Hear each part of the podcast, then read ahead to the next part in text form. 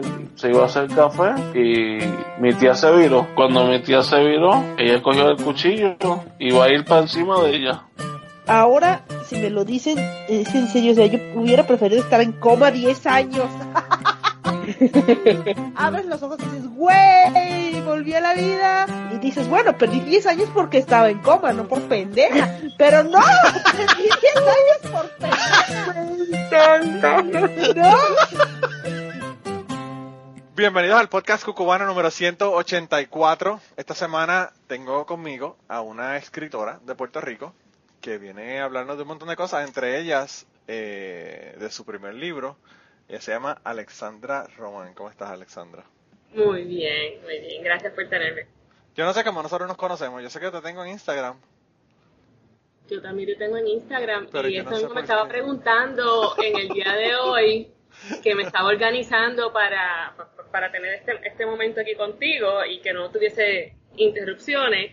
Este, y me estaba preguntando, y realmente no me acuerdo. Pues yo no sé tampoco, pero vi que te sigue mejor con Guanábanas. Sí. Así que no sé si por ahí, no sé si por ahí, es que nos conocemos, pues ya estuve aquí en el podcast. Eh, No, eso yo no lo escuché. y no sé, No, no sé. ¿Estuviste con Juan del Campo? Yo lo invité y estaba, quiere venir, pero pues no hemos cuadrado todavía la, Tiene que ser con él, porque yo lo- a él yo lo escucho bastante. sí. y es el único que no sé Eh, anyway estamos la, la vida nos conectó No, no, a mí, a mí me encanta porque yo eh, vi, el otro día estaba viendo lo- los stories de la gente y que tenés un story de, de tu libro, ¿verdad? Y entonces yo como que, ah, anda, por el carajo, un libro. Entonces, de verdad que me, me voló la cabeza la idea del libro. Yo eh, te voy a dejar que me cuentes eso en un momento, pero eh, me voló la cabeza la idea del libro y yo estoy, eh, me puse un reto este año para leerme 52 libros en el año. Y wow entonces, pues estoy buscando libros que me llamen la atención. Y pues este me llamó la atención. y dije, el coño, mío está largo no solamente. bueno, no, tiene que 260 y pico de páginas. sí Eso no es tanto realmente. Eso- Es que yo le estaba digo, hablando- tiene 28 tiene 28 capítulos y la gente ¿en serio? yo sí Sí, pero son cortos, chicas, son cortos. Yo estoy comenzando y ya me leí seis. O sea, eh, eh, o sea que eh, eh, con, con esto lo que te quiero decir es no spoilers. Yeah, no no no spoilers. I will Pero try do not spoil the end game do not spoil the endgame así mismo. Está todo el mundo malo de los nervios en Twitter porque no quieren que le dañen, que le dañen la película. Mira, pero, pero no, a mí de verdad que lo que pasó fue que yo, como te digo, estoy buscando libros. Yo el otro día hablaba con un, con un amigo de Twitter y me dijo que por qué 52, como- esa- la gente como que no asocia 52 con 52 semanas del año. Y me preguntan que por qué 52 y no 50 o 40 o whatever. Entonces yo le digo, ah, que son 52 semanas del año, uno por semana. Y como que, anda, por el carajo. Entonces me dijo, eso es como que un montón. Y yo le dije, pues realmente no. Me dijo, tienes que leer libros cortos. Y yo le dije, no, realmente el, el, el average, ¿verdad? De los libros que estoy leyendo son como 250 páginas. Y me dice, ah, eso es un montón. Y entonces yo le dije, pues un montón, pero realmente a mí me toma de 6 a 8 horas leerme un libro de 250 páginas. Y entonces, en una semana, pues eso realmente no es tanto. Y él me dijo, me dijo, 6 a 8 horas, está brutal. Y yo le digo, la, la clave es que me compré un Kindle porque yo leía en tablet y con las notificaciones en la basura que te salen, te distrae demasiado. Entonces el Kindle, pongo el teléfono en otro cuarto y me voy a leer en el Kindle. Y como no tengo ninguna notificación, pues leo súper rápido. Y él me dijo que empezó a hacer eso y duplicó el, el- el- la velocidad de lectura en una semana. y tantito que es leer por lo menos me fascina me fascina leer eh, A mí me encanta.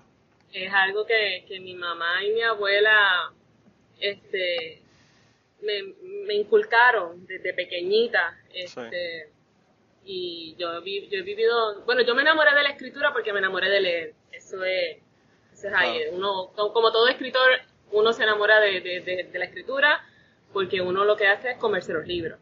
Claro, Eh, no, y no, y no solamente eso, sino que para tú ser buen, buen escritor tienes que haber leído mucho. O sea, eso, eso es parte del proceso Tiene de que- uno prepararse como escritor.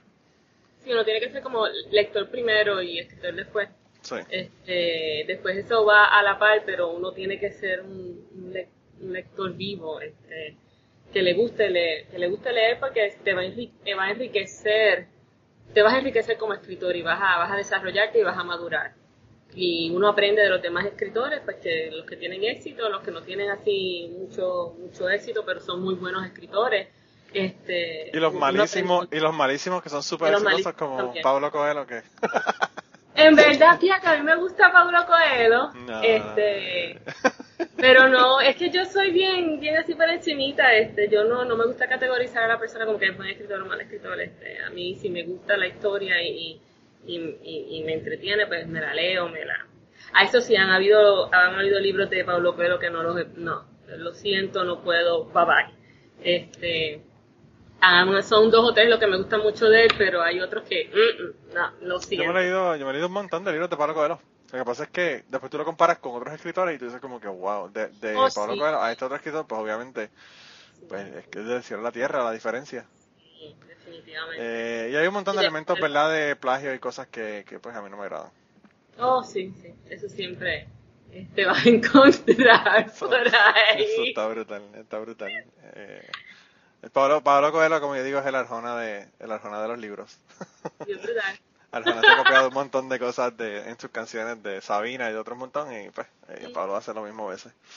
Y el que pega, pega. Este, y pues uno no le puede quitar eso tampoco, porque si a la gente le, le da le, da el apoyo, pues va a vender. Sí, yo pienso que, que la cuestión de la lectura es importante.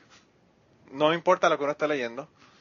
Y si un escritor como ese, o Fifty Shades of Grey, o qué sé yo, el que sea, te hace leer más, yo pienso que eh, es bueno, independientemente de si el escritorio, el escritor lo consideramos uno bueno o no, ¿verdad? Porque va, te va a sembrar esa semillita, esa curiosidad de qué hay más, qué, más hay allá afuera. Claro. Que, me como decía, eh, no sé si te has leído los libros de Game of Thrones, este, yo, Joran creo que es el que lo dice, el que lee vive muchas vidas, el que no lee vive solamente una. Sí. Que no me acuerdo en cuál de los libros fue. He escuchado la cita, pero no he leído los libros de Game of Thrones. Está muy bueno. No, ni he visto la serie, que pues eso, hay mucha gente que están a punto de retirarme el endoso al podcast por haber dicho eso, pero bueno, no, tampoco he visto la serie. No, pero tampoco te puedo enseñar de esa manera. Yo, yo, estoy loca porque se acabe la serie para que él me saque los libros, porque yo sé que los tiene escritos, pero algún truco hizo con HBO eh, que, no, que, no los ha podido sacar. Sí, algo, sí, algo con HBO tiene que no los ha sacado por culpa de HBO y estoy loca, porque yo para mí me van a caer chinche y garrapatas por esto pero una vez se acaban los libros, lo demás que ha venido es como este fan story. Este, y han estado buenos porque ellos tienen el backup de George R. Martin y saben, saben bastante de, de, lo que va a ocurrir en la historia al final. Pero como no son basados en, todavía no sé lo que va a pasar en el libro, pues no te puedo decir, ah, sí, esto sí, esto salió en el libro, esto es, esto es fiel. Como, como pasó con The Lord of the Rings, que le cambiaron dos o tres cositas, pero las tres películas fueron este, bien fieles al libro. Sí, sí, la, esencia la, la, dejaron, la esencia como se suponía. Y eso a veces pasa, o sea, hay un montón de, de películas que uno ve y lee el libro y uno dice como que, mano, esto no tiene nada que ver una cosa con la otra, ¿verdad? como que... Me ha pasado y me enoja, bueno, me, no voy a decir la, la palabra. Puedes decir la palabra, aquí se puede hablar mal, aquí se puede hablar mal. Yo soy el peor en eso, así que... Me, eh. pone curiosa, me encojo. sí, porque yo pienso que es una, yo pienso que es una casi una ofensa al escritor, ¿verdad? Sí, es, como que tú te crees que, que, sabes más que el escritor. Eh, no, eso es.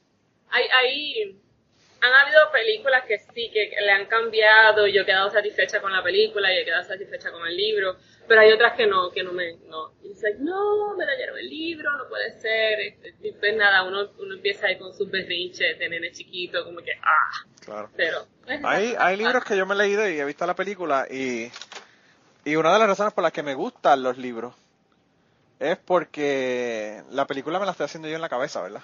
Si el, si el escritor es un escritor bueno, obviamente con las descripciones y todo, tú lo ves, ¿verdad? Y qué sé yo, una, yo me leí Life of Pi primero, eso fue años, años, años antes de que saliera la película. Y cuando vi la película dije como que, mano, la, la imagen que yo tenía de Life of Pi, de lo que describen, en mi mente era 20 mil veces mejor que la mierda esta de la película. y fue muy fiel al libro. Pero, pues la imagen que yo me estaba haciendo mentalmente era completamente diferente, ¿verdad?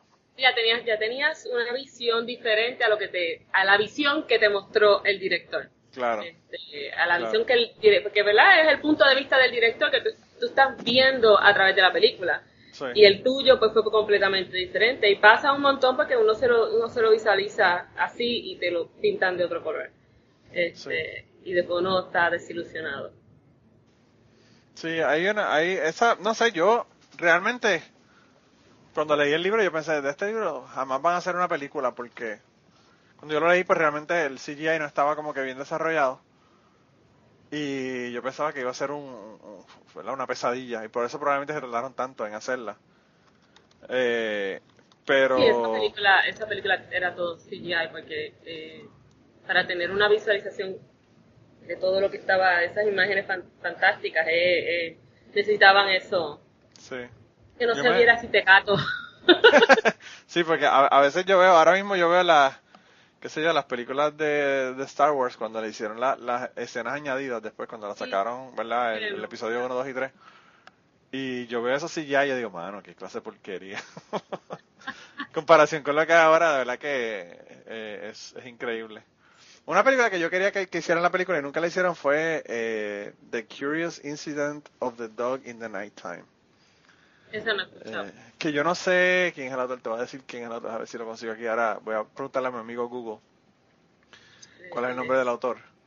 Eh, el autor se llama Mark, Mark Haddon. se llama. No, no he escuchado de ese. Lo voy a poner en mi listita. De verdad que vale la pena leerlo. Es de, es de un chico autista, un niño autista, que el, para empezar el escritor trabaja con niños autistas, o sea que él conoce sobre el autismo, ¿verdad? Y entonces él es un niño autista, que es el protagonista de la, del, de la novela, y ve que al perro del vecino lo matan, eh, lo, lo, ve muerto, con uno de estos pitchforks, ¿verdad? Que, que usan para sacar heno pues mataron al perro del vecino. Y entonces él lo ve muerto. Entonces él, el niño se va como que a, tratar de averiguar quién fue el que mató al perro.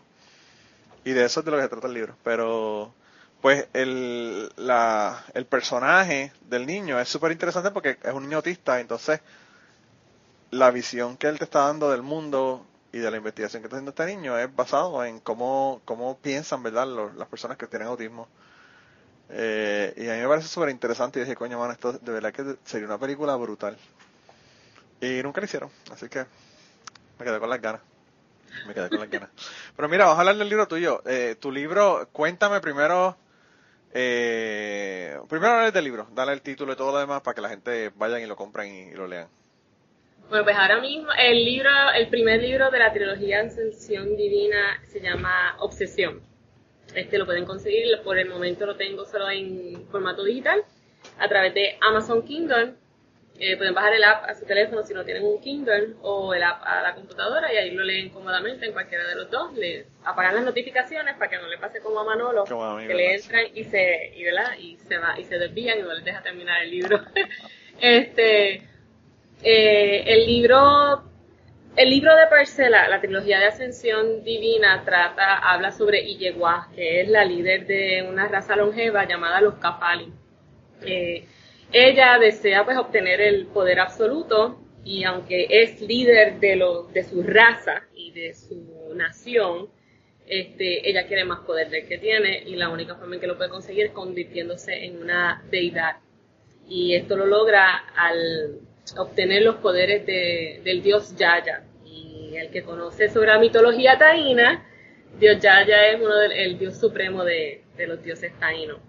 Este, para entonces, ahí es que entonces entramos a nuestro segundo personaje, que es nuestro héroe, que se llama Narigua, quien es su hijo y quien la traicionó en un pasado y, y llegó a para poder este, llevar a cabo lo que desea, necesita volver a confiar en él, porque él es el único que la puede ayudar en, en ese aspecto. Este, pero en esa misión que le encomienda y llegó a, la vida de Narigua cambia por completo y ahí es que entonces empezamos con, con toda la trama buena. todavía, no he llegado, todavía no he llegado a esa trama buena, pero, pero ya llegué a la parte que... Ya conociste a Nariba si estás en el capítulo 6. Claro, ¿no? Y, una, y a una persona, y a una persona muy importante que le dijo que, que fallara la misión. Sí. Entonces, ¿qué, ¿qué, es lo que va a pasar ahí? Ella ¿Quién, es uno ¿qué va de mis a decidir? personajes favoritos también. No, no, es un, no es uno de los personajes favoritos, es uno de los personajes que llevo aquí cargadito en el corazón. Sí, sí, sí, sí. La, la eh, quiero. Eh, yo no voy a, yo no, como digo, no voy a darle spoilers a la gente. Vayan, compren el libro, baratísimo, by the way. Eh, a mí me sorprendió porque, pues, realmente es un precio, que yo lo vi y dije, un precio ridículo. Eh, pero, pero eso es una, una buena sorpresa, ¿verdad? Que el precio sea muy, mucho mejor de lo que uno, de lo que uno pensaba. Sí. pero, para que la gente lo, lo adquiera. Este, y lo lean. La, la historia no fue que yo lo haya escrito, ¿verdad? Es porque me dado una patada en la espalda, ¿verdad? Pero es, a mí me gusta la historia, una historia que, que yo quería contar porque era una historia, como dicen, si, si la historia que tú quieres leer no, no la encuentras, pues escríbela, pues eso fue lo que hice. Claro.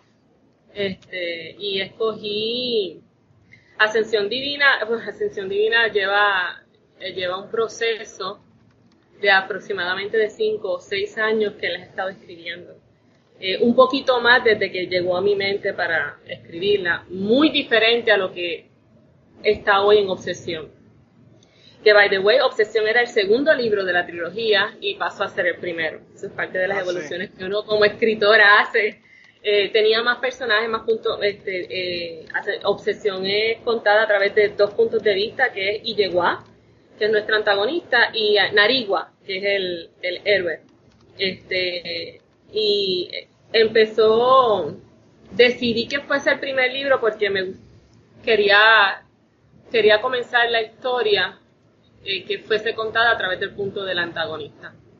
Eh, es un personaje que me encantó escribir porque ella es capaz de hacer todo lo que yo no soy capaz de hacer. que ella, ella haría, yo no lo, yo no lo haría. Este, y, y me encantó desarrollar el personaje de Yegua, fue, fue retante, este, me fascinó escribirla, eh, vestirla, este, desarrollarla eh, y desarrollar este, su historia eh, y su background, ese trasfondo de, de, ella, porque como es historia de fantasía, yo necesito tener un trasfondo y ahí entonces que primero empecé primero pensé hacerlo como un estilo épico medieval, eh, buscando mitología de estas europeas, cuando me di cuenta de que no tenía que buscar afuera si yo tengo en el patio mitología, y mitología buena, de la que se usa, eh, se, se, usa pero no se usa mucho, este, eh, especialmente en, en, una, en una historia como esta, que larga, son tres libros, es una historia completa de fantasía.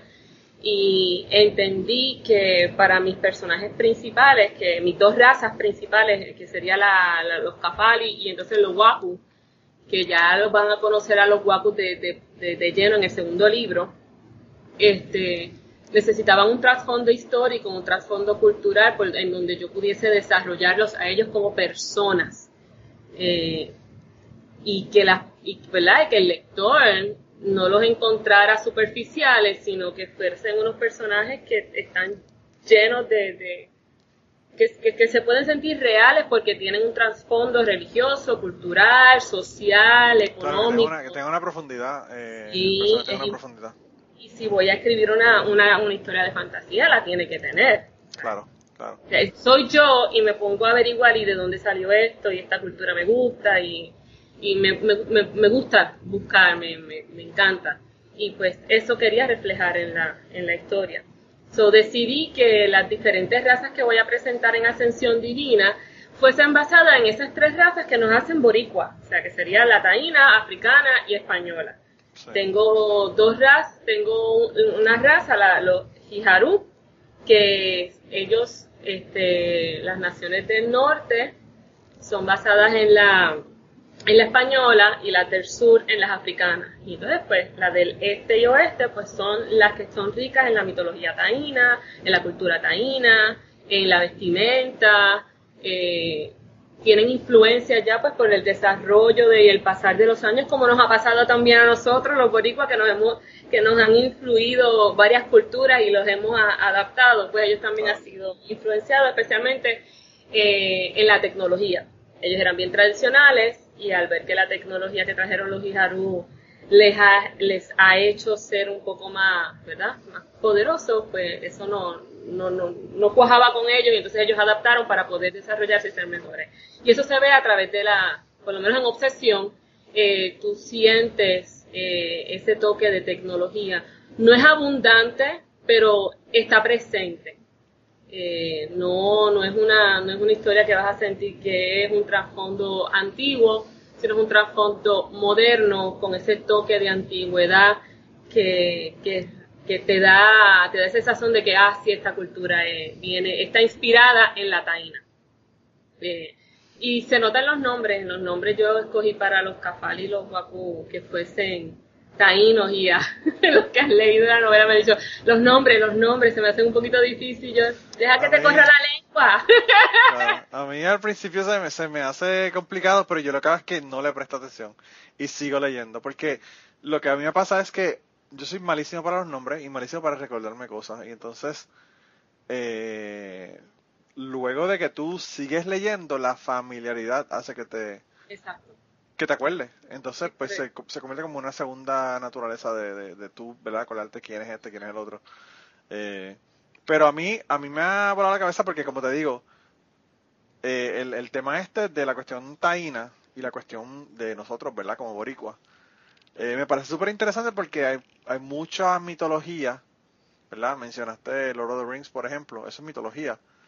Pero, pues yo creo que, claro, pero, pero, pero nosotros, eh, historias como esta, tipo sci-fi, eh, que envuelvan mitología de nosotros, ¿verdad? De los taínos o de, o de los españoles y de los africanos que, estuvieron en la isla, pues no, no, no la hay, no la hay.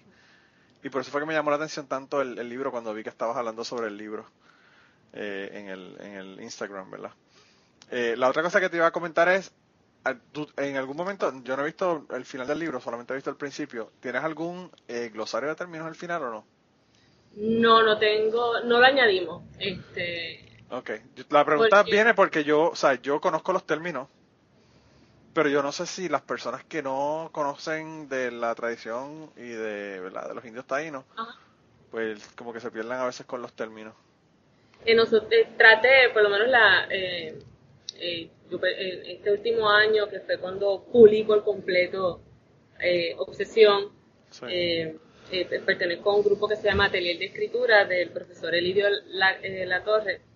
Este, y con eso hablé de él, si necesitaba glosario, y me dijo, vamos, trata de incluir eh, una explicación que fluya en esa, en, esa misma oración de lo que es esa palabra, eh, para no tener que añadirle el, glosario eh, y sea parte de, ¿verdad? De, esa oración y de la narración.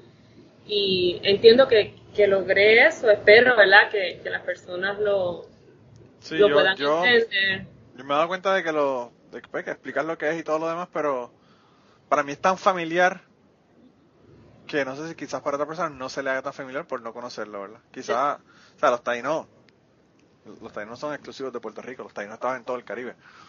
Pero, pero pues hay personas, por ejemplo, una persona de Argentina, si se va a leer el libro como que, ok, como que no se piensa que eso, eso podría ser, ser un poco más difícil para una persona que no conozca de los taínos que para una persona que conoce a los taínos y sabe lo que es un dujo, qué sé yo, los nombres de las cosas eh, en, la, tradición taína. Pero no lo, no lo añadimos por, por eso, este, pero espero que lo hacen. Yo pienso que es un, pain in the ass también, uno ir a la parte, tener que ir a la parte de atrás del libro a buscar, ok, ¿qué es esto? ¿Y qué es esto? Por eso también, ya, por eso también decidimos de que, ¿verdad? Sobre todo cuando estás en un libro, cuando estás en el Kindle, o sea, en un libro tú puedes abrir, es más fácil la parte de atrás del libro leerlo, pero en el Kindle tiene que estar para adelante y para atrás, para adelante y para atrás, es como que más complicado. Sí, sí. Yo te eh, digo, a mí eh, lo, que he leído hasta ahora me ha gustado muchísimo.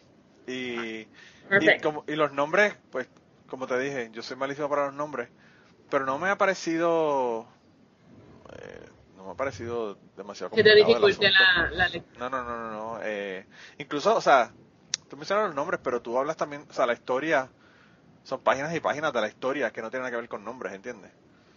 O sea, eh, qué sé yo, eh, no, no es que todos son nombres, no es, no es la, la genealogía que te mencionan en la Biblia, que es un nombre y otro nombre y otro nombre otro nombre, ¿verdad? No es nada, no es nada así. Eh, pero sí, no, a mí, a mí me gusta muchísimo el, el concepto, el concepto de, de verdad, de la, de toda esta eh, mitología taína, me, de verdad que me encanta, me gusta muchísimo. Entonces, la otra cosa que te iba a preguntar, que es una pregunta más para mí que para, para la gente que nos están escuchando. La historia se completa con los tres libros, ¿no?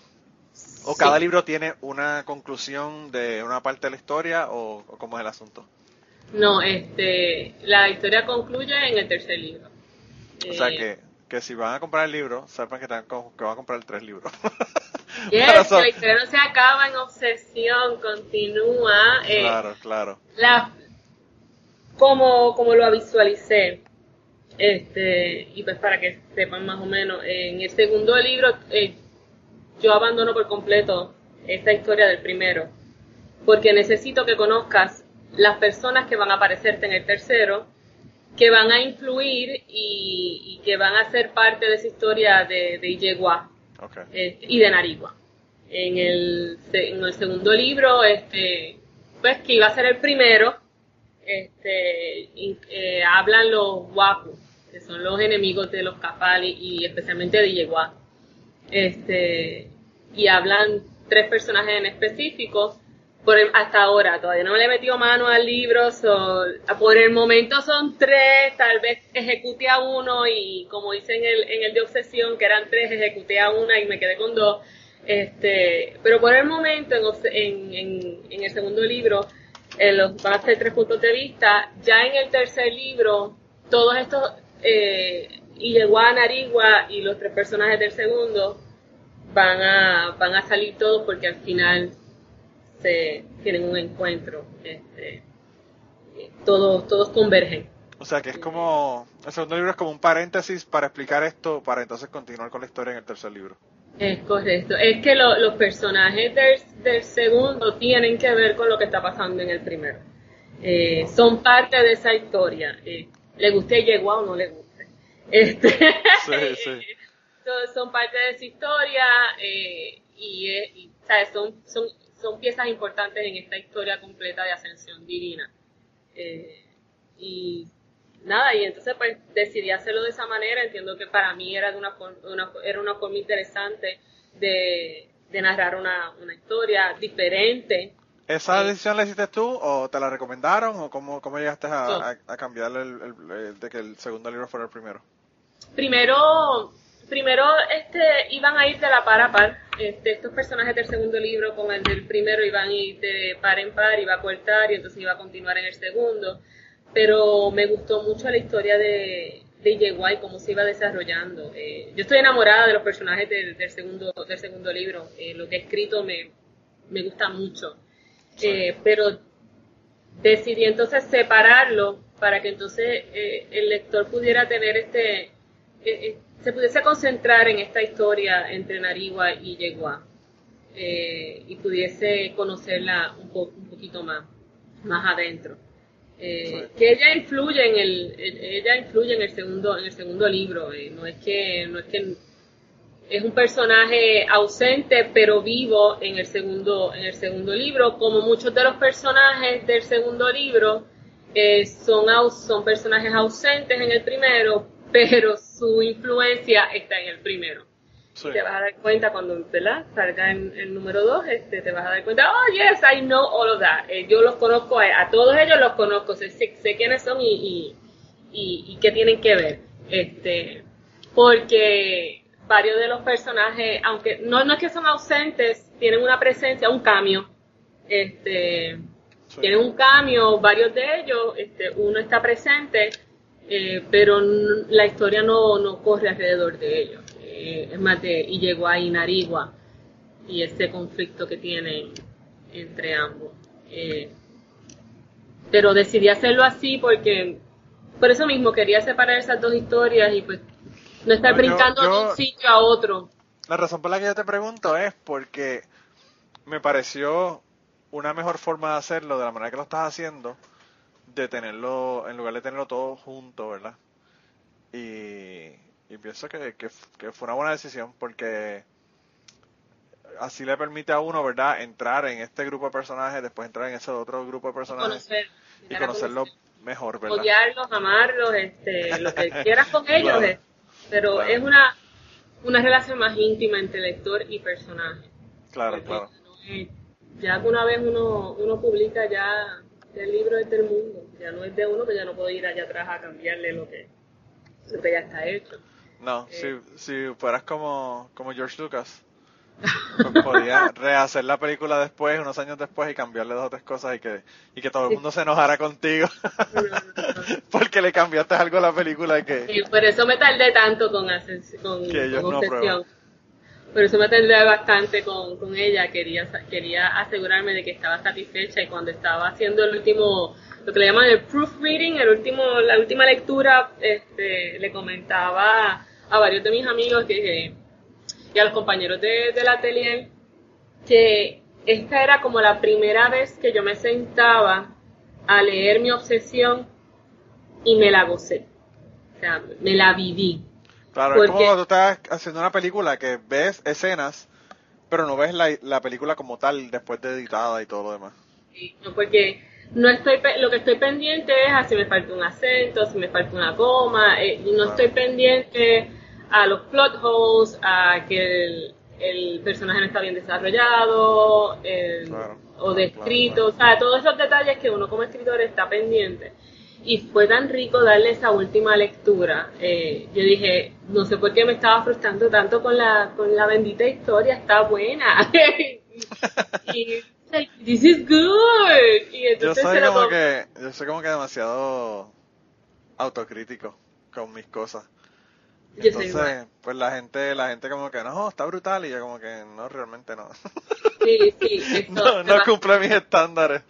Eh, me pasa mucho y, se lo comenté a, a, Lidia, el, encargado del atelier, me dice, it's good, está buena. No, no, ya, para, no le añadas más nada. Sí, sí, sí. como que, ¿tú crees que no hay que...? No, estamos, vamos, ya, tranquila que está buena, la historia está buena, si le añades algo más la vas a dañar. A veces lo más difícil es eso, lo más difícil es uno dejar las cosas, ¿verdad? Aguantarse. Cuando uno ya está, que, eh, está terminado, o sea, es como todo, ¿verdad? Un arquitecto que tiene una estructura completa y le empieza a poner cosas extrañas, daña la, daña la estructura. Y lo mismo pasa con la, con la escritura, ¿verdad? Eh, yo he escrito un montón de cosas y nunca he publicado nada, ni, ni siquiera he intentado publicar nada porque, como te digo, soy demasiado autocrítico. Soy demasiado autocrítico, demasiado. No es fácil, mira, no, eh, tirarse a la publicación es como tirarse un hoyo negro, este, ahí con miedo, sin saber que uno pueda esperar, este, si a la gente le gusta. Y yo, y yo no tengo ni, ni puta idea de, de qué es lo que eso conlleva tampoco, o sea. Eh, eh, eh, a veces frustra porque uno se pone a, a pensar, este, un montón de cosas, este, un montón de estupideces que uno no se debería dejar llevar por eso, este, sino mira, te estás contento con la con, tu historia, la quieres publicar, vamos, publica y, move on con la otra historia, este, pero asegúrate de verdad de que estás entregando algo, algo nice, algo, algo bueno. Claro, claro. Este, pero el, el hecho nada más de tú haber escrito un libro o haber escrito un cuento, este, como de que tú estés satisfecho con, con el producto, eso ya ahí es un logro, eh, wow. Poder escribir un libro yo entiendo que ya es algo como que, para mí es algo, como escritora es una meta lograda y, satisfecha me siento. No, yo pienso que, que está brutal, eh, porque pues, somos como un hijo de uno, ¿verdad? Termina siendo como un hijo Dan el mismo problema. Dan los mismos dolores de cabeza, las mismas frustraciones. Yo tengo dos, así que este sería mi tercer hijo. mi cuarto, pero yo tengo otro. Yo había escrito otro libro, este, que lo publiqué para mí, para mi familia, sí, este, pero este es el que, el que más he soltado así para la humanidad completa. pero, pero sí, es como un hijo, sí. Y Sí, yo tengo, yo tengo tres y, sí. No sé, a mí, como te digo, yo he escrito y no he, no he publicado ni hecho nada, o sea que realmente es como tener un hijo y nunca haber cambiado un pamper. Pero, pero yo he escrito un montón, yo tengo, hay, hay un libro que estoy escribiendo que tiene, tengo como 100 páginas y son como, qué sé yo, 12, 15 capítulos que ya tengo escritos. Así que, pero pues eh, realmente lo que no he hecho es sentarme a terminarlo. Eh, con el asunto del podcast, pues mm. realmente casi no tengo ni tiempo. Y por eso es que no he, no, he hecho eso. Eh, a veces me, me llega la musa y empiezo a escribir, pero pues lo dejo por a veces por meses y no escribo nada más. Bueno, y ya en unos segundos continuamos con la conversación del día de hoy y las historias que nos están contando, pero quería eh, pedirles un favor. Lo más importante que les voy a pedir es que compartan este podcast, compartan en sus redes sociales, vayan a iTunes, déjenos un review si quieren para que las personas nos puedan encontrar en iTunes. Y si además de eso te gusta nuestro podcast, te gusta lo que hacemos y quieres apoyarnos, pues yo creo que la mejor forma de apoyarnos es ir a patreon.com slash cucubano y allí puedes hacer una donación ya sea mensual o de una sola vez para contribuir al podcast y tener acceso a un montón de contenido que no está en el podcast regular. Así que nada, ve, apóyanos y nada, regresamos con la conversación del día de hoy. Pero sí, mira, y entonces, ah, vamos a hablar de ti entonces ahora. ¿Tú eres de dónde? Yo soy de Toda Puerto Rico. Eh, aquí he vivido toda mi vida. ¿Todavía vives en Toda Baja? Todavía vivo en Toda Baja, criada no nacida, yo nací en, el, en Bayamón, pero no hicieron nada más que parirme en Bayamón y me trajeron a Tobaja. Sí, eso es como a mí. Yo, a mí me parieron en el hospital del maestro y me llevaron todo y yo soy tatuado. Independientemente de dónde, de dónde me dieron la primera nalgada de mi vida. claro, yo, yo aquí, yo he hecho de todo aquí, hasta mis maldades, hasta mi esposo es de aquí también, so. Ah, bueno, pues te quedaste, te quedaste todo, todo, es, local. Este, todo te quedaste totalmente local, qué bien, qué bien. Mira, y entonces, ¿qué tú desde, desde joven querías escribir? ¿Esto fue algo que comenzó después en tu vida o cómo, cómo es el mambo? Yo, yo tengo un bachillerato en ciencias naturales y mi mira era ser doctora. Este, yo quería ser doctora, cardióloga en específico este, y estudié en la Universidad de Puerto Rico, comencé en Bayamón y después me transferí para Calle. Eh, pero siempre existió, como estábamos hablando ahorita sobre la lectura, desde pequeña siempre me gustó la lectura. Pero el amor a la ficción y a la fantasía, de ponerme a escribir sobre eso, nació de Las Mil de una Noche, que mi mamá me las regaló cuando estaba cursando el sexto grado. Y ahí, entonces... y ahí, desde ahí donde sale la complicación con los nombres también.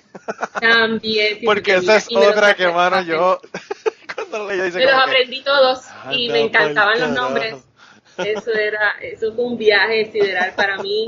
Los dos tomos tenían 800 y pico de páginas, los dos tomos me los leí, todas las noches yo terminaba, me acostaba tarde, me ponía a leer, dos o tres, bueno, no, mentira, no eran dos o tres capítulos, eran como cinco o seis capítulos porque yo me, una, no quería soltarlo. Este, pero estuvo presente la escritura, pero mi visión era ser doctora.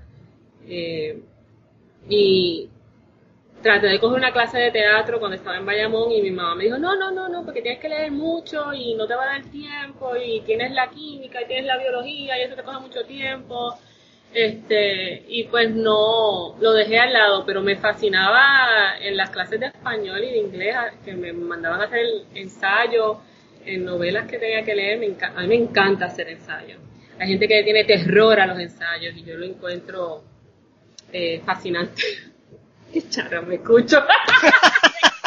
a, mí me, a mí me gusta escribir ensayos porque yo siempre estoy tratando de convencer a la gente. A partir de gastar los ensayos persuasivos, ¿qué se dice? Persuasivos, sí. Este, pero eh, eh, ahí, ahí, por ahí, a través de los ensayos estos que hacía en español e inglés, fue que entonces empecé a, a madurar como, como escritora. Y a ir dejando los clichés esos que uno, que uno escribe así en su juventud. Este, pero con todo y eso, mi mira era ser doctora. Eh, decido no serlo cuando ya mi último año de, de universidad quedé embarazada con mi nena. Este, y pues me puse a pensar y dije, me va a tomar mucho tiempo. Este, o sea, no, lo dejé para poder estar con, con la nena, eh, dedicarle, dedicarle tiempo. Y nada, y ahí fue que entonces eh, terminé, me gradué con el bachillerato y le, dije a mi esposo, nada, yo como al año o a los dos años yo regreso y me pongo a, me, pongo a estudiar cualquier rama que tenga que ver con la ciencia, me gustaba la citotecnología, no sé si ya le cambió para mi tiempo, eso así era que se llamaba, tenía que ver con algo de laboratorio. Este, y, y de nada, yo me quedo un añito o dos con, con la nena en casa, lo que va creciendo, ella suelta y echa a correr ya mismo. Este, y pues ese, así fue el plan, renuncié, yo trabajaba en Kmart, me quedé en casa y entonces ahí fue que empecé a coger lápiz y papel y a escribir por ahí para abajo. Y olvídate, lo demás fue historia, no, no regresé a la universidad para estudiar nada de, de ciencia, que me fascina, cada vez que la nena tiene, tiene alguna pregunta sobre ciencia, a mí se me brillan los ojitos y yo, sí, yo te ayudo, yo sé de esto. Este, pero me quedé escribiendo, me quedé en casa, llevo ya 18 años, ya voy para 18 años, pero la nena, mi nena va a cumplir 18 ya.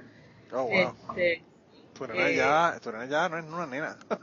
Entonces, ella siempre va a ser mi nena, tranquilo. Siempre son, siempre son los nenes, siempre son los nenes, sí, pero, pero ya a los 18 años... Eh, sí, no, si, te, si te coges diciéndole mi nena en público, probablemente no le guste mucho.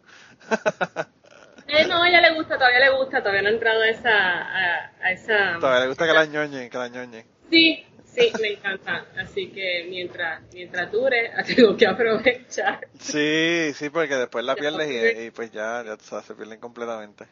¿Sí? Yo yo tengo tres, pero los míos son chiquitos, el, el mayor tiene 10 años, así que todavía me quedan unos añitos más. Sí, no, no, este, yo, yo lloro cuando le entregaron la, la camisa de graduación. Oh, ella wow. me, mira, este, ¿tú estás llorando? Y yo sé, mamita, sí, don't cry. Y dice, mamita, pero este, que no llores. Que do not cry. Y dice, oh, oh, oh, ok. Como si eso fuera algo que tú lo decidiste que ibas a llorar, ¿verdad? no, cada vez que lo pienso, pues imagínate, me pongo a llorar, me paso, me estaba yo, en City los otros días estaba en el, en la, en el aisle ese, en el pasillo de, de, graduación y me pongo como una estúpida a leer los mensajitos que tiene, yo tire, boba, y me pongo a llorar, me puse a llorar. Gracias a Dios que no estaba nadie allí, me puse a llorar como un idiota. En pleno, en pleno Paris City. En pleno Paris City, todo el mundo eh, buscando cosas de fiesta y tú llorando en, un, en una esquina. Pues, a graduar. It's like, wow. Tangana, no pasa todos los días, no, no es la única. Está brutal, yo creo que a, a las mamás le afecta diferente que a los papás, porque los papás están como que yes, y las mamás están como que ay no, se va. no, no, mi, mi, mi esposo, mi esposo es, él, él es bien papá de ¿sabes? También, la también nena. loco. Yo no sí, sé, yo él, no sé. él no llora como yo, no es tan sentimental como yo, él, ¿sabes? Se aguanta, pero, you know what, it's there. Déjalo, déjalo. Déjalo, déjalo que la vea la, que la vea la nena desfilando en la, en la graduación, a ver si va a llorar o no va a llorar. No, bendito, no, yo, no, yo no voy a estar pendiente a él, eso voy a hacer llorar. No vas a poder ver con las lágrimas. No, y eso ya está a la vuelta de la esquina. Ay, no, no puedo. Sí, está brutal, está Pero nada, este, me quedé en casa y, y después nació el nene y yo seguía escribiendo y escribiendo y escribiendo y con eso me quedé, me quedé de escritora. Entonces Este, cuéntame, cuéntame del atelier.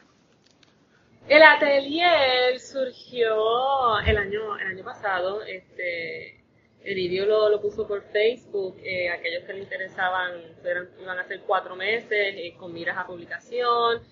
Yo le dije, a- se lo comenté a, a dos de mis mejores amigas y a mi esposo para porque no sabía si entrar o no entrar por este miedo a, a, rejection de tu historia.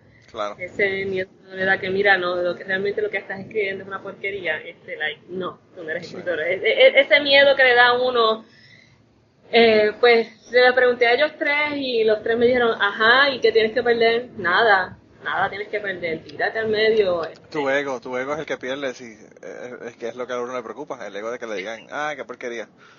Exacto.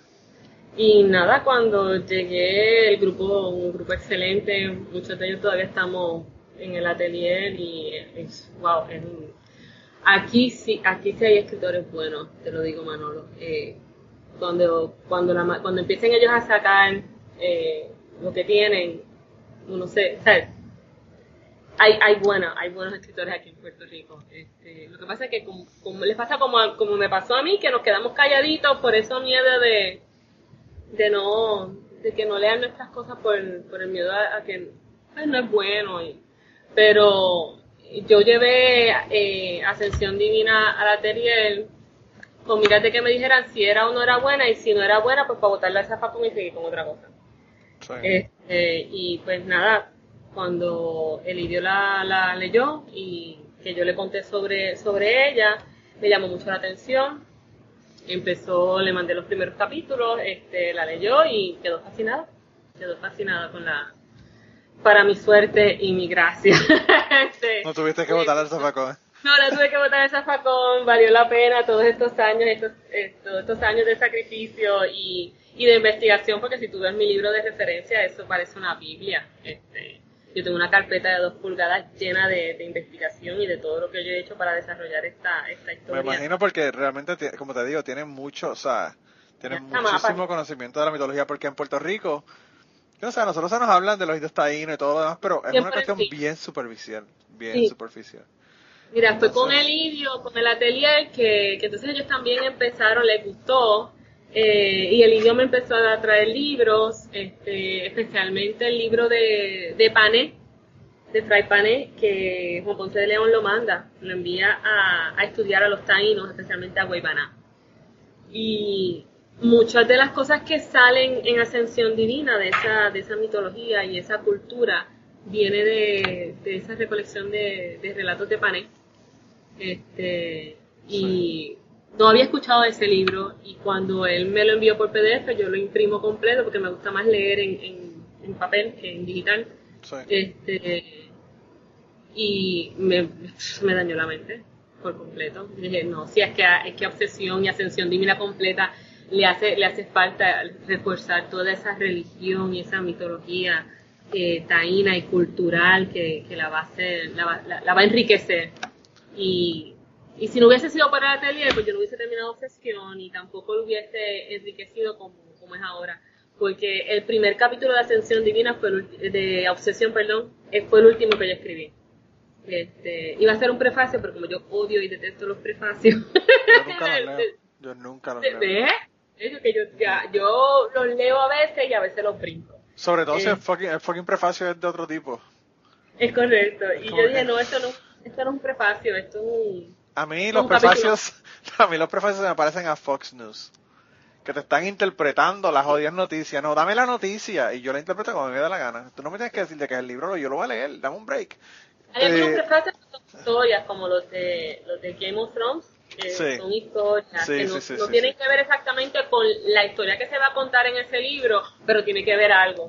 Este, Hay veces que me lo he tenido que leer dos o tres veces porque no, no, como que no caigo. Mi inglés a veces no es muy bueno. Este, y, pero no me gustan los prefacios eh, y so decidí que iba a ser un perfecto capítulo. Eh, lo arreglé bastante para que fuese como un capítulo y fluyera como un capítulo y, encajara bien con los demás. Eh, pues te, confirmó tu idea de que a la gente no le gustan los prefacios y que la mayor parte de la gente no los lee. Porque yo no leo prefacios, punto. y ese capítulo tenía que ser de, de Yegua. Eh. Y, el asunto es que me siento mal cuando no los leo, que, que, esa es la otra. No los leo, pero me siento mal. Uno se quedó sin algo. Claro. sí, eh, me, siento que estoy cheating. Estoy, estoy leyéndome 52 libros, pero hay 52 prefacios que no me leí, así que me estoy ahorrando páginas. No, no, y no, y no lo hago por ahorrarme páginas, lo hago porque es que es tan tedioso. Sí, sí, es verdad, es verdad. Este, y cuando, especialmente cuando se lo comenté a varios de, mis compañeros allí en la TDS, ah, un prefacio, como que, mm". Esa es la otra cosa que, que yo, o sea, yo además de eso, eh, los libros, yo conozco personas que empiezan a leer un libro, no les gusta y lo dejaron. Y yo no puedo con eso. Yo tengo que terminar el libro, aunque es una mierda. Y cuando lo termina, digo, ah, es una mierda el libro. Pero yo no puedo dejar un libro a mitad. Yo le doy varias oportunidades a un libro, si no puedo terminar, no lo termino. Y me ha pasado. Este, yo, yo generalmente las, y, y, lo hago también con las películas. Aunque una película es una porquería, la termino. Eh, y pues yo no voy a decir cuáles son las películas. Y pagué por ella y estoy en el cine, sí la voy a terminar. me ha pasado muchas veces. Yo una vez Dice, ya pagué por ella, ya me quedo aquí con el aire y me sigo comiendo poco. Yo una vez, yo una vez tuve una, una discusión con mi ex esposa por una película. Aquí me dicen que siempre hago historias de mi ex esposa, pero estábamos viendo, eh, ¿cómo es que se llama esa película? Anger Management. Okay, que, ya era, que era con eh, Adam Sandler y Jack Nicholson, me parece. A mí me gustó. Y ella la afectó muchísimo por la cuestión de la psicoterapia y toda la pendeja. y ella se quería ir a mitad. Y yo le dije, si tú te quieres ir, tienes dos opciones. Te llevas el carro y me buscas cuando salga del, del cine, me esperas en el lobby o caminas hasta el apartamento porque yo no voy a dejar de ver esta película, quiero terminarla. Y se quedó, se quedó a regañadientes, pero, pero la vio. yo nunca he visto una persona que una película le haya afectado de la manera que esa película le afectó a ella. Eh, de verdad que le afectó bien, bien cabrón la película. fue hasta, después de que lo hice, lo veo como totalmente selfish de mi parte, ¿verdad? De yo querer que obligarla. Realmente no la obligué, ella se podía haber ido si quería. Yo no le dije que no se fuera. Pero pues se quedó allí. Después me sentía hasta mal porque dije, coño. O sea, si hubiese sido una película muy afectada a mí, eh, me hubiese molestado de haber tenido que quedarme en la película. Y la película me gustó tanto que la compré. Me pareció interesante. Ah, interesante, sí. Pero, pero sí, no, yo generalmente los libros y las películas los termino, aunque no, aunque pues realmente después no me gustan mucho, pero, pero sí los termino porque, no sé, eh, como tú dices, hay que darle la oportunidad. Hay libros, hay libros que yo he leído que la mitad del libro primera es una mierda y el final es brutal. Entonces, tú sabes, me hubiese perdido ese final si lo hubiese dejado a mitad. Un libro y, y, la gente me dice, pero léete lo que está bueno al final y dice, no puedo no puedo. Ya en este punto me lo he leído ya dos o tres veces y no puedo pasar de este punto. Lo siento, cuéntame el final entonces porque no, no puedo. No puedo Dame el spoiler. contándome. Sí, yo feliz que me lo cuenten. Este, no, conmigo no hay problema. Eh, eh, dependiendo, ¿verdad? De, de, qué película o qué libro es, no, ¿sabes? Me, no hay problema con que me cuenten el, el final y qué pasó. Eh, pero hay, otras películas que no, ahí aguántate. Es como mis nenes, no les gusta que yo les hable en el cine, eh, porque ellos dicen, lo malo de que tú seas escritora es que sabes lo que va a venir y quién es el malo, quién hizo esto. Y a veces me, a veces me pongo a hablar y lo choteo y ellos me miran como que, en serio, mami. It's like, aguántate. sorry, sorry, it was obvious you didn't see it. yo, no, Sí, este, han, habido bien pocas películas en que yo no sé cuál es el final de la película. Eh, pero generalmente como me pasa como a ti, que, ya me imagino cuál va a ser el final de la película. no sé. Yo creo que es bien difícil tú hacer una historia que la gente no se, no se imagine cuál va a ser el final. Y yo creo que eso es parte de la, de la magia de ser un buen escritor de películas o de libros. De libros, El tú puedes hacer una, una, una historia en que no sepas cómo va a terminar. Es correcto, que tú juegues con la mente del, lector o, de las personas que están viendo la, película. Es importante, eso les fascina a, nos fascina a todos, a mí me encanta. Este, por eso mismo, no, el que yo no sepa qué es lo que va a pasar es algo que yo encuentro brutal, súper interesante. Eh, porque estás, estás jugando con mi mente y me tienes, me tienes atrapada en la historia. Claro, eh, Y después sí sé lo que va a pasar más o menos. Y sé que I liked it, estuvo buena la película, pero yo sabía que iba a pasar. Mira, eh, este. voy a aprovechar para recomendar la película a, a la gente y a ti. Eh, que yo vi hace mucho tiempo, la película es del 2003. Estoy, estoy, estoy usando Google, ¿verdad? No, es que, no es que yo tenga todo esto de memoria. la película se llama Dot the Eye. Dot the Eye. Dot the Eye, ponle el punto a la I. Ese sería la traducción literal, ¿verdad? Probablemente la, traducción de la película en español era como que obsesión, como tu libro, obsesión, o le, llaman de otra manera, no sé. No sé cómo se llama en español, eh, cuál es el título que le pusieron en español. Pero es una, una película que sale de Gal García y es una de las primeras películas que él hizo cuando ya le comenzó a ponerse, a hacerse famoso, ¿verdad? Sí, sí. Eh, Muy bueno que... Eh, mira, se llama Argumento Mortal. Es el. Ay, no tiene nada que ver un carajo. Mira, Obsesión, te lo dije. te dije que se iba a llamar como tu libro, así mismo se llama. En Argentina le llaman Obsesión. ah, qué bien, qué copiones. qué copiones, te copiaron de tu título, mira, qué, qué cosa. Eh, pero sí, se puede, el, el, título original es en inglés y se llama Dot DI. Y si lo consiguen esa película, búsquenla porque esa película está tan y tan brutal que tú ves la película, dices, ah, eso es lo que va a pasar. Lo que pasa no tiene nada que ver con lo que tú pensaste que iba a pasar. Y dijiste, ah, esto era lo que iba a pasar. Y cuando tú dices, esto es lo que iba a pasar, entonces dices, no, no, no, no, no, esto otro es lo que va a pasar. Y jamás te lo hubiese imaginado tampoco. Ay, qué cool. Esas son las películas que a mí me Y te vuela la cabeza porque es como que una sorpresa y después otra sorpresa y al fin y al cabo la película termina con una cosa que no tiene nada que ver con lo anterior y lo primero y como que tú dices, wow, qué brutal. Cómo, cómo entrelazaron toda esta trama para que todas estas cosas que me enseñaron realmente no, no, no cuadran con este final que salió, sino con este otro final. Está, está bien brutal la película. Así que si la consigue, eh, alquila o whatever. Yo creo que se puede hacer streaming ahora. Yo creo que todas esas películas, si no están de gratis en YouTube, están para rentarlas en, en YouTube, en Amazon, en algún lado. Eh, y a mí me pareció buenísima, de verdad, que, que la película. Mira, eh, ya estamos casi llegando llegando a la hora y yo no quiero que se me olvide uh, decirle a la gente dónde te consiguen.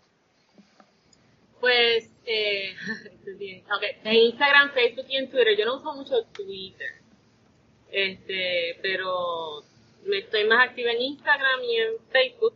Y me consiguen por Alexandra Román, así, sencillito. Y mi blog es alexandraroman.com. bien, bien selfish. Bien yo. Eso es importante porque si le pones obsesión, vas a tener otros libros y ya eso va a ser como que obsoleto. Pero me consiguen por Alexandra Román, este, allí yo pongo de todo un poquito. No, pongo de mis loqueras, mis estupideces, este, sobre mi vida de madre, cómo me balanceo entre escribir y, y, ser madre y Yo no sé cómo tú lo haces porque de verdad que yo no me imagino. Y, no, es, es, cuestión de que las mañanas son para escribir y la tarde, una, una vez el, el reloj pone las una y media ya ya me tengo que poner la capa de super mamá. O sea que no puedes este hacer como, como, como esta, como eh, Isabel Allende, que se cierra por 8 días, 10 días y escribe una novela. Eh, ya sin, quisiera yo. Sin casi comer. ya quisiera yo. Sin casi poder comer, porque ella dice que casi ni come.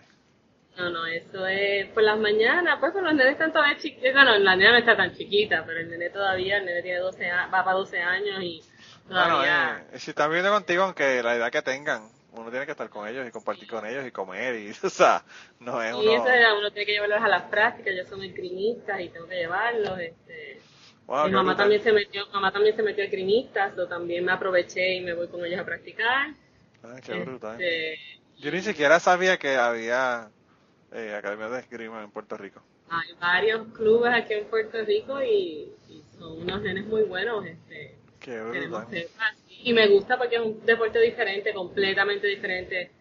Yo no soy de las mamás, yo no podía estar, no es por despreciar los otros, pero a mí no me gusta ni el baloncesto ni la pelota. Y no me gusta ningún deporte, pero el esgrima es interesante. No, no, no me veía como esas mamás que están cogiendo toda la isla todos los fines de semana en juegos de juego, no, no era lo mío. Eh, y hay veces que los fines de semana, pues si vamos a estar en casa, pues yo quiero escribir. Y la eh, es buena porque te puedes coger un, cuchillo de la casa y cortar la cabeza al que venga a someterse de la casa. Bueno, yo sé cómo hacerlo. lo arranca, te digo, le arrancan la cabeza a cualquiera. Por lo menos es, práctico, ¿verdad? el que se meta a mi casa, pues se fastidia porque va a encontrar tres esgrimistas. con una, con una bola de baloncesto es limitado el daño que uno puede hacerle a una persona. Eh. Huele porque tengo moretones. Quizás con un bate, quizás con un bate de pelota quizás sea un poco mejor, pero pues. No, no, no, pero tenemos las técnicas para evitar el bate de pelota. Ah, el bate, el bate, sí. para meterle mano y se puede. Y mi nene es bastante rápido, le voy a mi nene. Ah, pues, que está buena, está buena la cosa entonces. Y, pues nada, pues, este, eh, eso. Mm, yo por las mañanas escribo, trato de, de tomar mi tiempo para escribir, mis dos horas para escribir este, y hacerlo de la casa y salir corriendo. Eh, balancear, es balancear y organizarse un poquito. hay semanas que no, no puedo, hay este, para terminar Obsesión, la casa sufrió un montón, sí cocinaba, pero la casa sufrió un montón porque estaba obsesionada con terminar.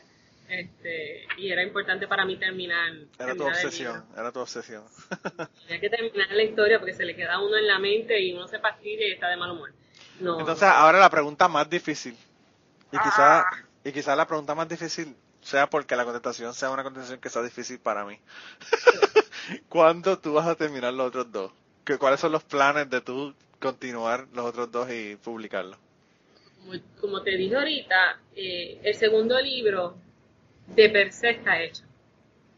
Este, ahí, ahí es que entonces me tengo que sentar a organizar, este, claro, hacerle todos los, últimos detalles, pero ya, ya de la parte de, escribir, eh, eh, ahí, si decido quedarme con el tercer personaje, el tercer personaje todavía le falta para escribir, te puedo decir como cinco o seis capítulos. Este, pero los otros dos, a los otros dos le faltan, a cada uno de los personajes le faltan aproximadamente como tres o cuatro capítulos por terminar. Pero uno dice terminar, eh, pero ese sería el, la, el, la primera, el primer borrador. Claro, sí, sí, el este, comienzo de para de luego entonces tú hacer el pues, editaje, proofreading, o sea, hay un montón de cosas que tienes que hacer después. Sí, sí, yo Pero no, es, no es que tienes que empezar a escribirlo después de que terminaste este, ahora vas a empezar a escribir el otro. Ya lo no, no es continuar, es continuar lo que, lo que dejé para empezar el, eh, obsesión. Ya le tengo el, título y todo. Este, espero, ¿verdad? Que no cambie el título, pero eso no, lo quiero decir porque después cambia el título. La trilogía se va a quedar Ascensión Divina. Eh, pero el tercer libro, el tercer libro, yo sé lo que va a ocurrir en el tercer libro, pero no me he sentado a desglosarlo como me gusta hacerlo. Este, o sea, que tu técnica es que tú haces como un bosquejo del proceso de qué es lo que va a pasar y después entonces te sientas a escribirlo. No, yo no hago bosquejo, yo hago, yo escribo por escena. Este, me acuerdo de eso, una pregunta que hizo Lidia en el atelier, que, que por donde es que muchos, muchos escritores empiezan por el, o por el principio, da, o por lo último, último, que, que pues tienen que sacarlo, o escriben primero el, principio como lo ven, o, o cómo ven la solución, ese, ese final. Y yo soy al berret de los pastores, yo empiezo por el medio. Este, porque estoy viendo el desarrollo y entonces ahí entonces empiezo a, a buscar para atrás, a buscar para adelante, pero yo escribo por, por escena. Este, tengo, tengo dos libros que utilizo, eh, que me gusta porque el bosquejo lo encontré, traté de usarlo varias veces un bosquejo y, y, fue, fue doloroso, no, no es mi técnica.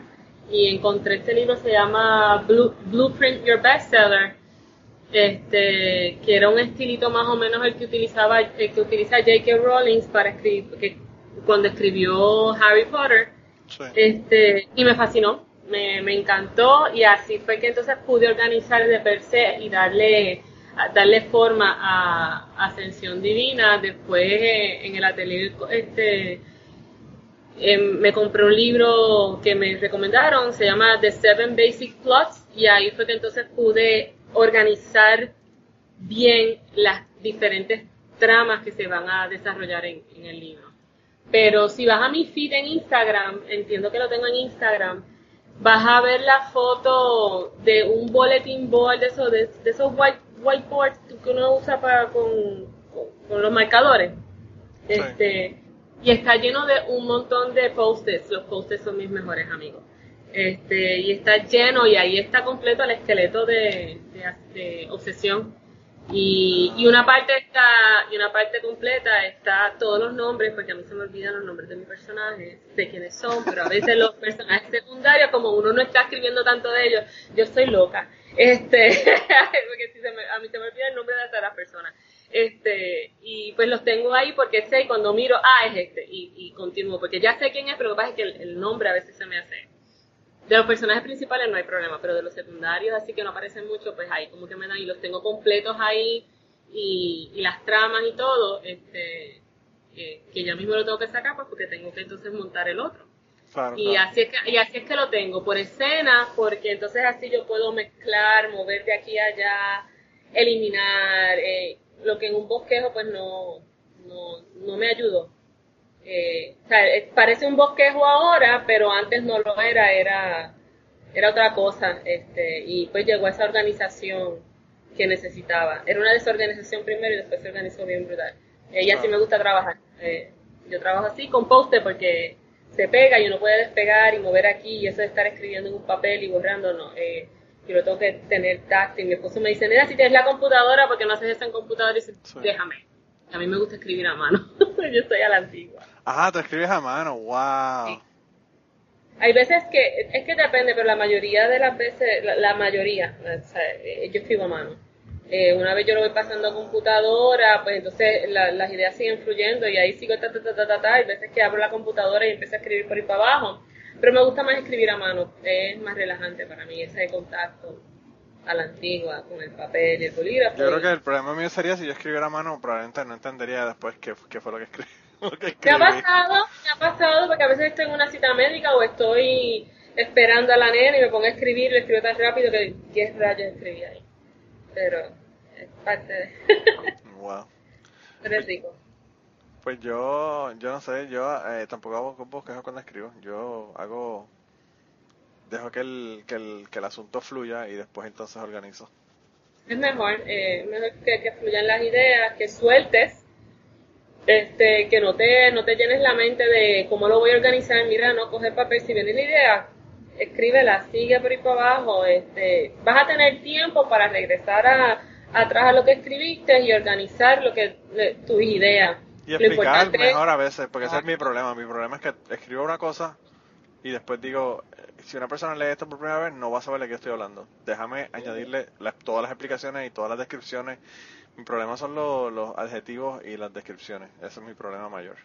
Ay, a mí me, fascina, describir. Entonces, pues ese es mi proceso de, de, después poner todos esos adornos, ¿verdad? Al principio pongo el esqueleto de qué es lo que voy a decir, después pongo los adornos.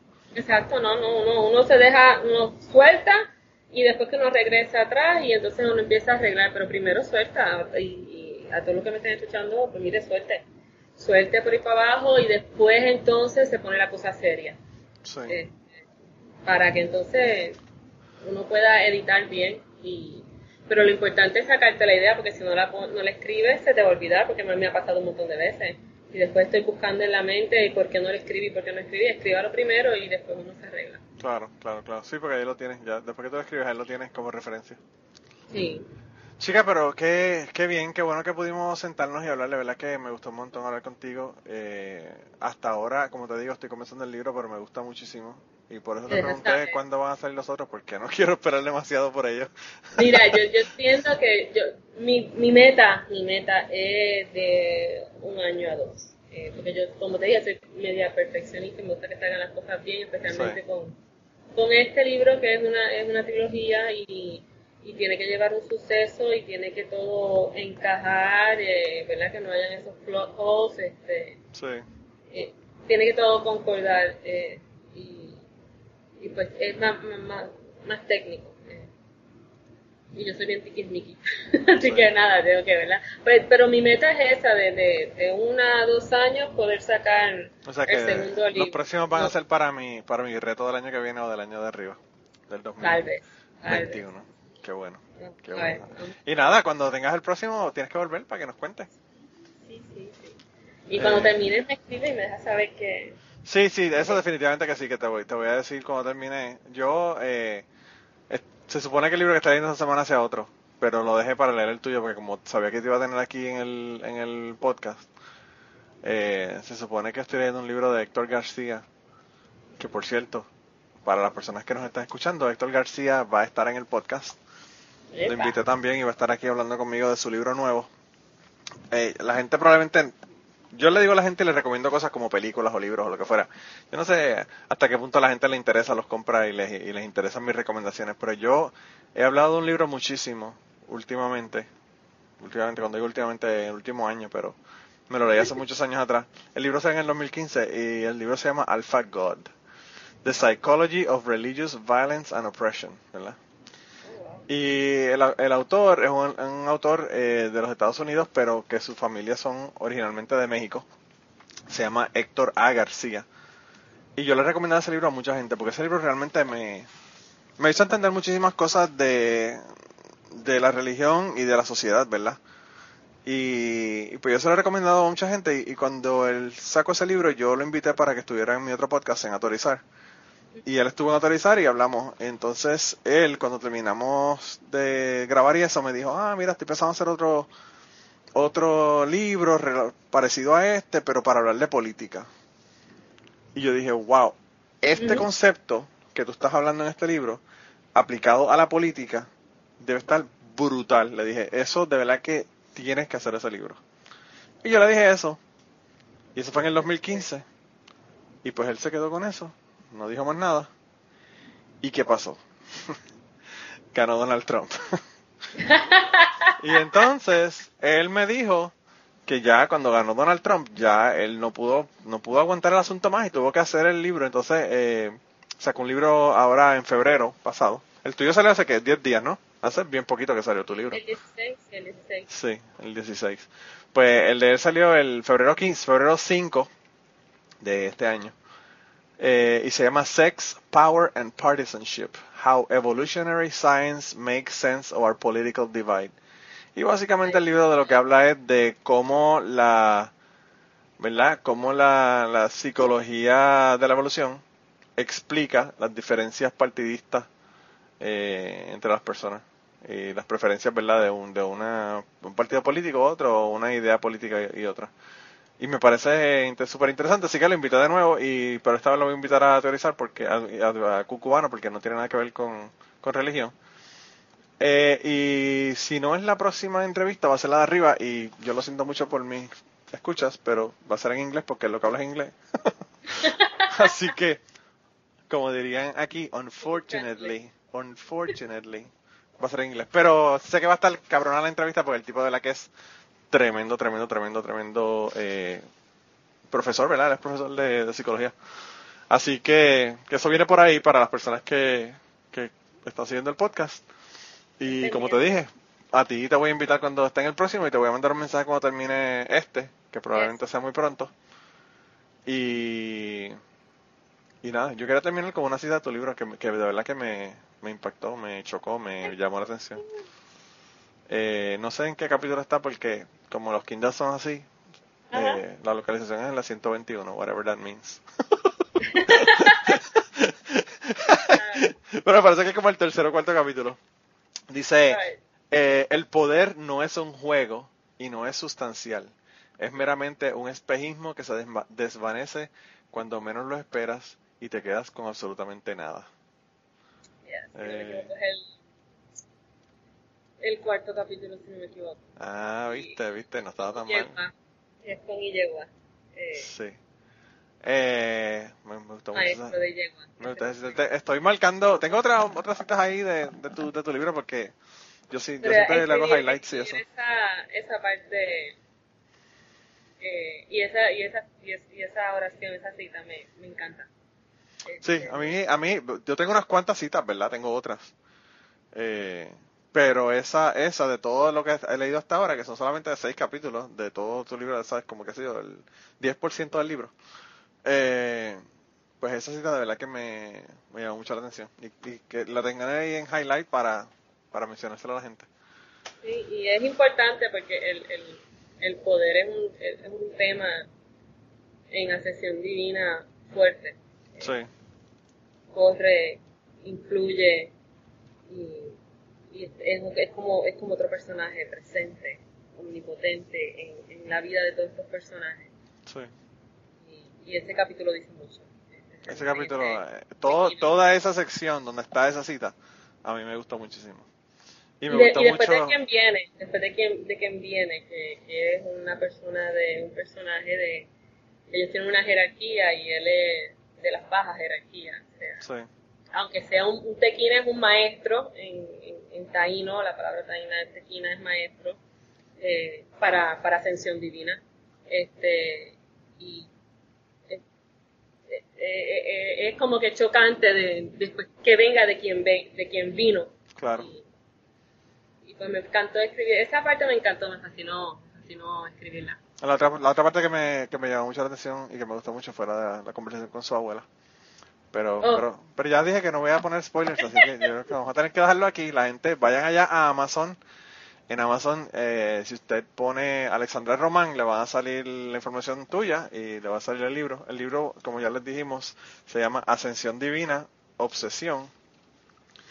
Y, y nada, ahí lo Eh, compran. ya tenemos planes en verano de que salga el libro de per se, así que Ah, qué brutal, espera qué brutal. un ratito con y no va a tener la misma portada y va a tener otra Mano, pero esa Vamos portada está bien brutal. Esa portada me encanta. vamos a añadirle otras cositas lo que tengo pensado es también añadirle esta portada por dentro pero queríamos que esta portada fuera la del ebook este y pues que, que entonces el otro el, el libro de per se tuviese, tuviese otra portada Pues cuando salga el otro libro, eh, me dices, me dejas saber, porque yo lo voy a comprar, te voy a enviar para que me lo firmes y me lo envíes. yes ah perfect perfect Sí, sí, sí, sí, porque así lo tengo en papel. A mí me Iba a tener más gusta. a ese, ese libro de per se que no queríamos, no queríamos que, que se cargara mucho el ebook, sino que fuera directo al grano. A la, a- le añadimos el mapa y le añadimos, ¿sabes? La, la, la historia. Ya el libro va a tener otras cositas adicionales sacadas del libro de referencia, esa Biblia que tengo allí, Sí. eh, para que conozcan un poquito más de los personajes y su trasfondo. Ah, qué brutal, qué brutal. Pero no, a mí, a mí cuando yo conozco a la persona, tengo acceso a, a verla a la persona, pues me gusta tenerla en papel porque así pues, eh, quiero que me lo firmen. Tengo una... La, la, la tablilla más alta de mi librero, de mi estante de libros en, en mi casa, es con libros firmados de los autores. Y la tengo en la más alta porque así los chiquitos no lo, no lo cogen y le arrancan todas las páginas y los tengo que matar. O se las pinten con crayola. Sí, sí, eso. eh, eh, eso para evitar, ¿verdad? Uno aprende y uno las pone arriba. Pero eso los mis nenes, aunque son, ¿sabes? son bastante, son grandes y ya pues obedecen bastante, eh, no tienen, no tienen permiso de estar aquí en mi escritorio. pues, Porque eso. me sacan las cosas, me lo desorganizan y lo. Sí, no, eso, eso es un- es la lucha de los padres. eso no importa, no importa si uno es millonario o es el, el prime minister de algún lado, siempre tiene la misma pelea con los hijos, esa es la misma cosa. Como todos nosotros los papás, aunque hayan nanas. Así mismo, así mismito. Pues chica, de verdad que gracias por dedicarme este tiempo. Eh, como te dije, me gusta mucho el libro y a la gente que nos está escuchando, vayan allá, cómprenlo. Bueno, cinco pesos, está cabrón. Eh, vayan y cómprenlo. Eso eh, el libro más barato que yo he comprado en los últimos 10 años, yo creo. Pero gracias, gracias por tenerme aquí en el Cucubano Podcast. Me he gozado la, la entrevista. Bueno, pues qué bueno. la pasé bueno. bien. Sí, no, que me dijiste que estabas ahí que, y que, y que preocupada y, y nerviosa. No sé, no sé cuál es. A la gente yo no sé por qué le da nerviosismo. Que uno no quiere meter las patas. Chica, bendito. Uno, uno quiere, ¿verdad? Tú sabes, agradar a las personas. Tienes que escuchar, tienes que escuchar Cucubano para que tú veas las veces que yo metí las patas. Y yo lo dejo, eso, ah, eso. He escuchado varias, he escuchado varias. Somos dije, seres Ay, humanos. Mío, está bien. Si se me zafa una, no, no tengo que, porque yo hablo un poquito malo. Y yo dije, bueno, si se me zafa una, pues vamos a estar, vamos a estar bien porque se me ha zafado un montón. Así que. Sí, a, mí no, a mí no se me zafan. Esa es mi forma de hablar. A mí, yo tengo que hacer un esfuerzo consciente cuando estoy hablando con gente decente para que no se me salgan. Bueno, vi y te dije, tienes que portar bien. Y, pero vi que escuché, yo, está bien, no hay problema, si te zafa alguna, está muy bien. No, yo, pienso que, yo pienso que es parte de, de que, pues, que sea toda la cuestión así como si fuera una conversación, ¿verdad? Eh, con los Sí. panas, ¿verdad? Sí. Pero es mejor. Pues chica, de verdad, eh, un abrazo y cuando saques el libro ya sabes que te lo voy a enviar para que me lo, para que me lo filmes. Yes, vas a ser uno de los primeros que te, te aviso. Así Perfecto. que muchas gracias, Manolo. Sí, un abrazo. Bye bye. Igual, bye. Y antes de terminar esta semana, queríamos darle las gracias a las personas que nos han ayudado con el podcast. Raúl Arnaiz nos hizo el logo y a Raúl eh, sus trabajos los consiguen en homedecomic.com. Así que dense la vuelta por allá y chequen los trabajos de, de Raúl que están brutales. Y la canción del podcast la canta Maida Belén con Rafi Lina en la guitarra y Kike Domenech en el 4. Y eh, queremos dar las gracias también a ellos por haber permitido que nosotros usáramos la canción para el podcast. Si te gusta el podcast y quieres apoyarnos en el podcast, puedes ir a la página de Patreon de nosotros, que es patreon.com slash cucubano, y ahí puedes hacer aportaciones para el podcast y además de las personas que aporten eh, ahí para el podcast, le vamos a tener material adicional que no va a estar incluido en el podcast dentro de la página de Patreon. Así que dense la vuelta por allá y chequenlo. Gracias por habernos apoyado, gracias por recomendar el podcast, gracias por contarles a su abuela, a su tía, a su mamá y a sus amistades. Gracias por darnos follow en Twitter, porque tenemos muchas personas que nos escriben todas las semanas y queremos darle las gracias a ustedes también, porque sin ustedes realmente, pues para qué vamos a grabar el podcast. Y nada, con eso los dejamos, se cuidan un montón y nos vemos prontito.